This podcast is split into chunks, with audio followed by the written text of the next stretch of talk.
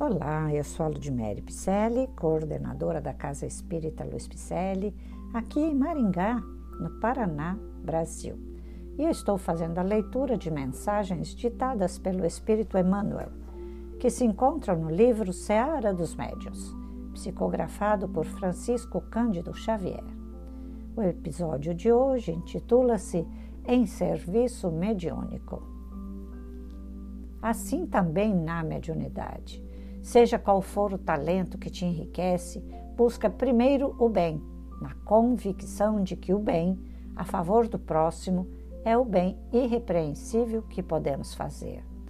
Desse modo, ainda mesmo te sintas imperfeito e desajustado, infeliz ou doente, utiliza a força medianímica de que a vida te envolve, ajudando e educando, amparando e servindo no auxílio aos semelhantes, porque o bem que fizeres retornará dos outros ao teu próprio caminho, como bênção de Deus a brilhar sobre ti. Se abraçaste a mediunidade, previne-te contra o orgulho, como quem se acautela contra um parasita destruidor. A gente sutil assume formas diversas na constituição espiritual.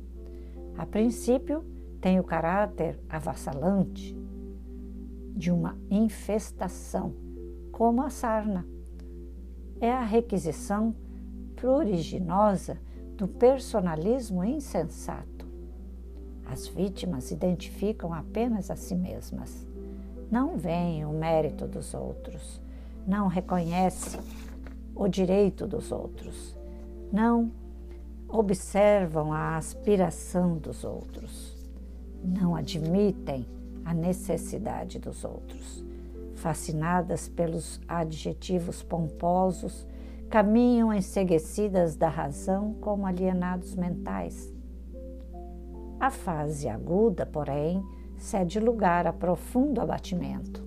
Sem qualquer recurso para receberem o remédio moral da ponderação e muito menos o ataque da crítica, os doentes dessa espécie cai na armadilha da dúvida ou na sombra da queixa. Descrendo sistematicamente da utilidade daqueles que o cercam, acabam descrendo da utilidade que lhes é própria. Dizem-se, então, perseguidos e desanimados, proclamam-se vacilantes e infelizes e fogem do serviço como quem corre de perigo iminente descansando por fim no Museu das Promessas Frustradas.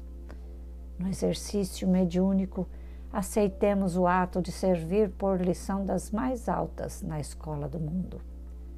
E lembremos-nos de que, assim como a vida possui trabalhadores para todos os mistérios, há médiums na obra do bem para a execução de tarefas de todos os feitios.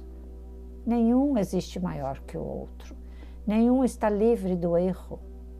Todos, no entanto, guardam consigo a bendita possibilidade de auxiliar. Esse tem a palavra que educa, aquele a mão que alivia e aquele outro a pena que consola. Esse traz a oração que enleva, aquele transporta a mensagem que reanima e aquele outro mostra a força de restaurar. Usa, pois, tuas faculdades medianímicas como empréstimo da bondade infinita, para que o orgulho te não assalte. E recorda que Jesus, o medianeiro divino, em circunstância alguma, requestou a admiração dos maiorais de seu tempo, e sim, passou entre os homens, amparando e compreendendo, ajudando e servindo. E se houve um dom de Deus em que se empenhou de preferência aos demais, foi aquele de praticar o culto vivo do Evangelho no coração do povo, visitando em pessoa os casebres da angústia e alimentando a turba faminta, ofertando amor puro aos enfermos sem nome e estendendo esperanças aos que viviam sem lar. No exercício no serviço, no trabalho, na tarefa. Tudo isso é mediúnico também. Porque mediunidade é a chave para o nosso progresso. Como um dom de sermos auxiliares de Jesus, podemos usar a mediunidade em serviço do próximo. E é isso que nós estamos aqui esperando você começar. Caso já tenha começado, que venha estudar conosco, porque a mediunidade necessita de muita leitura, muito estudo, muita compreensão, para que ela seja educada, para melhor você poder trabalhar com ela. A fila para nascermos está grande. E se pedirmos, antes de nascer, para sermos trabalhadores do Cristo no serviço mediúnico, não percamos mais tempo, ok?